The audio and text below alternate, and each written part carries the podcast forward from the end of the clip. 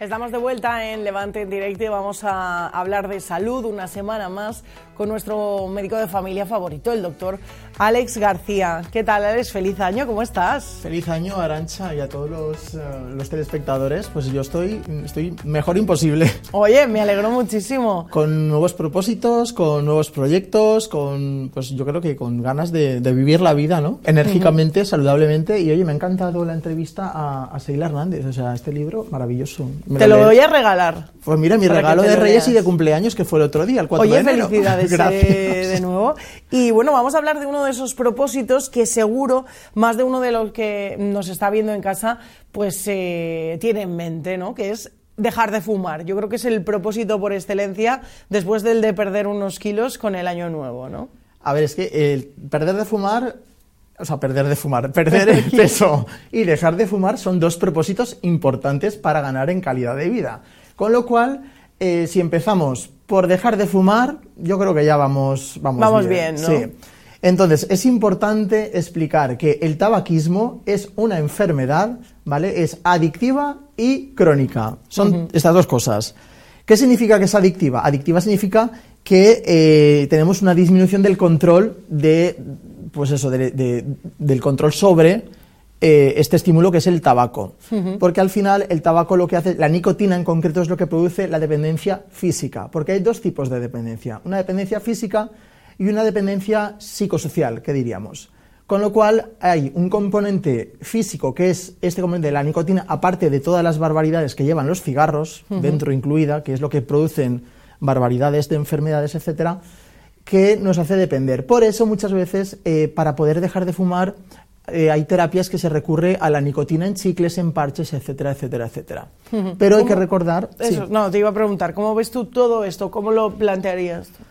A ver, eh, hay que plantearlo desde un punto de vista personalizado, es decir, cada persona fuma por un motivo concreto, cada persona tiene un nivel de dependencia concreto. Hay que estudiar por parte de especialistas, médicos, enfermeras, eh, psicólogos, eh, gente que, se, que trate adicciones, cómo abordar eh, cada persona, cada, cada, cada caso, ¿no? Eh, pero lo que está claro es que tenemos que partir de la base que es una enfermedad, lo que hemos dicho, adictiva, que es una cosa que nosotros no tenemos el control, que hemos perdido el control. eh, Que y- son enfermos, que claro, somos sí, sí, hay que enfermos, considerar una persona enferma. Entonces, eh, claro, hay un momento que cuando ya estamos con la nicotina que nos va al cerebro, ya a partir de los 20 minutos ya hemos perdido el control. Y esto, si se prolonga en el tiempo, hace que esa nicotina sea ya algo automático, que la necesitamos. Y nos produce pues, una serie de dependencia. Crónico, ¿por qué? Porque va a ser una enfermedad que no va a ser fácil dejarlo. Es decir, que vamos a necesitar casi seguro, ya lo digo mm, de base, varios intentos o va a haber varias recaídas. No pasa nada porque de la caída uno se levanta. Perfecto. Entonces, eso es importante recordarlo. Hemos tomado una decisión. Sí. Bueno, antes de eso, la dependencia física es la nicotina, el compuesto. La dependencia psicosocial, que decimos, es eh, yo ahora asocio, esto es como cuando yo aprendo a conducir, eh, primero cuesta y luego ya lo haces de forma automática. Esto ya también, yo por ejemplo, eh, estoy con el café, ¿vale? Nos estamos tomando el café, Ah, perdón. aquí el café, los dos, y entonces, eh, pues con el café me tomo el cigarro Se asocia. y lo asocio a el café con el cigarro, el café con el cigarro, el café con el desayuno, el café con que me invitas a un cigarro porque salió de la discoteca y voy a tomar, entonces me invitas. O la cervecita. O la cervecita, o por ejemplo, estoy triste, necesito el cigarro porque me, me aporta felicidad. O estoy muy contento y me fumo un cigarro. Esa es la dependencia eh, psicosocial. Que es eh, esa doble barrera contra la que hay que luchar cuando eh, se quiere dejar de que no fumar. es fácil, pero bueno, como los pacientes son valientes, lo van a conseguir. Nos hemos propuesto dejar, Dejar de de fumar, ¿no? ¿Qué hacemos? Arancha, ¿dónde vas? Al ¿A dónde- médico, ¿no? Entiendo. O, Sí. o, bueno, hay mucha gente que lo hace, venga, lo dejo, ya está. eh, tiro claro, pero bueno, o ver, este, ver estos tips que estamos dando para un poco ver mm, en qué situación estamos, ¿no? Hay unas listas que se llaman lista de, la voy a enseñar, no sé si se verá, pone lista de motivos. Entonces, la lista de motivos es una lista en papel que hay que hacerse, digo yo siempre. Entonces, aquí se pone nombre, fecha y se pone fumo por una un balance donde se pone por qué estoy fumando, lo que me aporta bueno y otra parte que pone quiero dejar de fumar por. Por. Y ahí ponemos porque quiero mejorar el aliento que no me huela mal, la ropa, ganar en eh, capacidad pulmonar. Entonces esta lista... Dineretes. Claro, también ahorramos. Esta lista va muy bien porque nos la colgamos aquí en la, en la nevera o donde lo ejemplo. veamos y podemos ir leyendo y hemos escrito. Eso es muy importante. Segunda lista que hay que hacer importante, la lista de los automatismos. Esto es, una, es un autorregistro, ¿vale? De la conducta de fumar. Es decir, que muchas veces lo hacemos de forma inconsciente con el tabaco, con lo que sea. Con lo cual, cada vez que nos fumamos un cigarro, vamos a apuntar a qué hora lo hemos hecho, en qué situación lo hemos hecho y la necesidad del 0 al 2. 0 es me daba igual fumármelo, 1 me apetecía y 2 es como el primer cigarro de la mañana. Y así O sea, esto hay que hacerlo antes de dejar de fumar. Claro, antes del ¿no? día D. El día D es el día de que voy a dejar de fumar, lo voy a programar. También tiene que partir de la motivación. Está claro que esto es una enfermedad crónica que el paciente tiene que ser el responsable, tiene que querer dejar de fumar. Yo no puedo obligar a nadie a dejar de fumar, igual que no puedo obligar a nadie a hacer algo que no quiere, ¿vale? Perfecto. Eso de entrada. Vamos rellenando eso con todas las horas en las que se fuma uno el, el cigarro. Cierto es que hay un nivel de dependencia, hay unos programas eh, eh, que están hechos en atención primaria aquí en la Comunidad Valenciana para ayudar a dejar de fumar. Hay medicamentos que están financiados, por ejemplo, recientemente hay uno que se llama la citisina, que se está utilizando para ayudar a esos pacientes a que, digamos, se intoxiquen de nicotina y les produzcan efectos secundarios. Conozco eh, gente muy fumadora, pero, pero muy, muy, muy, muy fumadora que eh, lo est- está en el proceso y lo está consiguiendo eh, con, con la medicación. Claro, esa medicación, digamos que tiene como unos requisitos. Tiene como que, para que esté financiada por la Seguridad Social, si no vale más de unos 150, si no vale 16, más o menos, en función también del- de la financiación y de lo que se esté pagando, etcétera. Se hace un test de Fagerstrom, que es para ver el nivel de dependencia, hay que fumar más de 10 cigarrillos al día y uno tiene que tener la motivación y acudir a un programa. Ese programa normalmente lo suele hacer como enfermería, que son citas programadas para eh, hacer el seguimiento y motivar al paciente, porque hay que motivarlo, está haciendo algo importante, hay que reforzar ese, ese apoyo positivo. Y hay un programa maravilloso, mi compañera Pilar Ibáñez, de aquí te mando un saludo, que se llama Safranar sin humo, que hace como una especie de concurso a modo de primera edición. Se presentan 10 personas que van a dejar de fumar y cada semana hay, pues eso, hay una revisión, un, un apoyo, una, una terapia incluso grupal, hay unos, unos gomets, unos regalos, unos diplomas y Qué es guay, un programa motivacional, súper total. motivacional que es genial. Eh, ¿Qué pasa? Síntome- síntomas de eh, sí- a ver, síndrome de abstinencia. Cuando Si uno de dice, fumar, ya no fumo. Claro, empiezan a aparecer unos síntomas que se llaman síntoma- el síndrome de abstinencia, que lo que o conocido técnicamente como el craving, que es al principio como en los primeros días uno está con el mono, que Así. se dice vulgarmente que está nervioso, ansioso, Porque al final es una adicción, ¿no? Es Exactamente, como cualquier adicción, si quitamos lo que nos está produciendo la adicción, se produce un síndrome de abstinencia.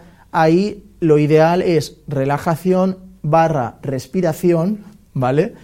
Que esto es muy importante, parece una tontería, pero nos ayuda a... Cogemos la situación que nos está produciendo esa pequeño- pequeña posible recaída, la evito.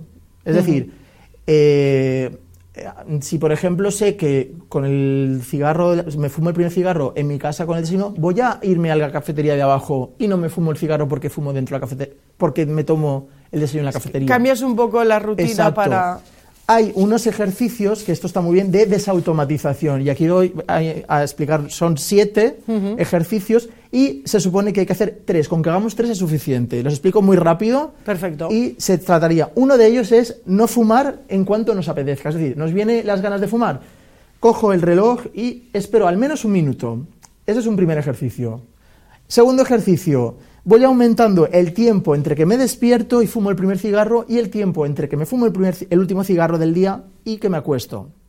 Segundo ejercicio, los tiempos desde que me levanto y me acuesto hasta que fumo. Vas como reduciendo, ¿no? Un poco. Sí, bueno, eso también ese es otro. Tercer ejercicio, cojo tres lugares o tres situaciones con las que fumo, es decir, en el coche, en la habitación, por la calle, en la cafetería, y las intento eh, eliminar, ¿vale? Tres de esas situaciones. Cuarto, cuando estamos fumando, para el fumador hay que fumar, no hay que fumar y hacer otra cosa. Nos fumamos el cigarro fumando solo, sin hacer otra cosa para ser consciente de la De que estás situación. fumando. Exactamente. El quinto sería rechazar todos los cigarrillos que nos ofrezcan ir sin mechero y sin, mm, sin tabaco y no pedir nunca, ¿vale? El sexto, fumar a intervalos fijos cada hora o cada dos horas. Y el séptimo sería ir disminuyendo el número de, de cigarros. Con que hagamos tres, ya vamos trabajando y O sea, eso sería un proceso para comenzar a... eh, Para progresar en el abandono, en la deshabituación tabáquica y para poco a poco ir abandonándolo, junto con el, la el, um, apoyo motivacional, el programa de deshabituación, la medicación que existe o no existe. Y aparte es que hay un montón de, de cosas buenas cuando dejamos de fumar. Te hago unas, te pregunto, Hombre, claro, por a favor. ver si sabes lo que pasa cuando, por ejemplo, llevamos 20 minutos sin fumar. Cuando llevamos 20, 20 minutos, minutos, sin que es poco. fumar. O sea, ¿cómo mejoramos? ¿Cómo Ya mejoramos? las- a los solo 20 con minutos 20 mejoramos. ¿En qué? ¿En la respiración? ¿En...? Algo sí más, más importante, en la frecuencia cardíaca y en la tensión arterial. Nos baja la tensión y también las pulsaciones se nos controlan. ¿Qué pasa al día siguiente de dejar de fumar? ¿Recuperas un poco de olfato? Algo más importante, el riesgo de muerte súbita disminuye. Hombre, importante. Un poco muerte más, súbita. ¿Cuánta luego. gente se ha muerto joven? No se sabe por qué, pero bueno. A los dos días pasa lo que tú acabas de decir. Que Recuperamos recuperamos sabor y olor. Sabor y olor. A los tres días ya empieza a haber menos tos, que es la tos es crónica en los, en los fumadores. Y ya a partir de las dos o tres semanas, el aliento, eh, la litosis, la función pulmonar, la circulación, etc. Y a partir ya del año, reducimos a la mitad el riesgo de infarto. Y a partir ya de los cinco años, reducimos el riesgo de cáncer de pulmón, de boca, esófago, eh, laringe y todo. Y nos podemos ir de vacaciones a Maldivas. Y por podemos ejemplo. correr una maratón sin ahogarnos y podemos frenar un poco la enfermedad pulmonar obstructiva crónica, que es una enfermedad crónica que produce el tabaco. Y esto que es barato, agua, agua. Como dice Chanel, agua, ¿no? Agua. Agua es súper importante. ¿Cuánta gente hay fumadora que no bebe suficiente? Si ya la gente que no fuma bebemos poca agua, la gente que fuma, pues mm, Bebe, bebe, menos. menos. claro. M- Me has traído un cuadro. Yo quiero que, si se puede, lo, lo Pero en la pildorita o, o no? Ah, sí, No, pero- perdón. Bueno, no, la pildorita hay, cosa para la pildorita. ¿Hay cosa para Sí. la pildorita o la lanzo? No, no, no la lances todavía. Vale, enseña el cuadro entonces. A ver, el cuadro, no sé si se verá en pantalla, pero son dos pulmones. Este de aquí, a ver qué nos refleja. Vale. Es un pulmón sano, es decir, eh, pues rojito, rosa, mm, bien. Y este de aquí, mm, ¿de qué color es? Naranja. Mm, más negro que... Más negro que las cámaras que hay aquí, mis- aquí delante. Esto es eh, las diferencias entre un pulmón sano y un pulmón de un fumador. Son imágenes duras, pero son imágenes reales. Yo a mí me gusta la transparencia, me gusta decir lo que hay y Las mi- cosas claras. Las cosas claras y el chocolate espeso. Eh, yo creo que ha quedado bastante claro. Eh, por si acaso, una última recomendación en forma de pildorita. Wow. Ya escucho que. Ya escucho que. Wow. ¡Ay, que te pillamos, que te pillamos, que te pillamos! Venga. eh, A ver, mira, yo te he ¿Pero qué es esto? A ver, he traído dos cigarros. Uno, el tuyo es, es un cigarro de lo que sea, pero de paquete. El mío, Venga. mira, el mío es de estos de liar. De Perfecto. estos de que se, que se te hace un canutillo. Entonces, ¿sabes lo que vamos a hacer? Venga. Venga, como somos personas, como los pacientes valientes que fuman pueden dejar de fumar, vamos a cortar. A ver, ayúdame. Ay, mare. Ayúdame. No, no, Ay, toma. Coge venga. tú. Vamos a cortar. Corta, corta. Una corta. zurda A ver si y un puedes. doctor. Venga, no Venga, me lo va. pongas difícil, por favor. Ahí, Vamos ahí, allá. ahí, Vamos ahí, a hacerlo ahí, porque ahí. esto Venga, hay que cortar, hay que cortarlo. La pena. Hemos cortado el, el cigarro y el otro también, ¿no? Hombre, por supuestísimo. Ya que lo dejamos, lo dejamos entero. Así que pacientes, toca. valientes, dejar de fumar y si recaes no pasa nada. A Se- seguir Se sigue intentando las veces que haga intentando. falta. Muchísimas gracias, eh, doctor. Yo creo que, bueno, lo hemos explicado de la forma más clara posible y, y, bueno, vamos a animar a todos los que están viéndonos al otro lado en este 2024 a conseguirlo. Exacto. Ánimo a todos y sed valientes, sed fuertes, que seguro que lo conseguís.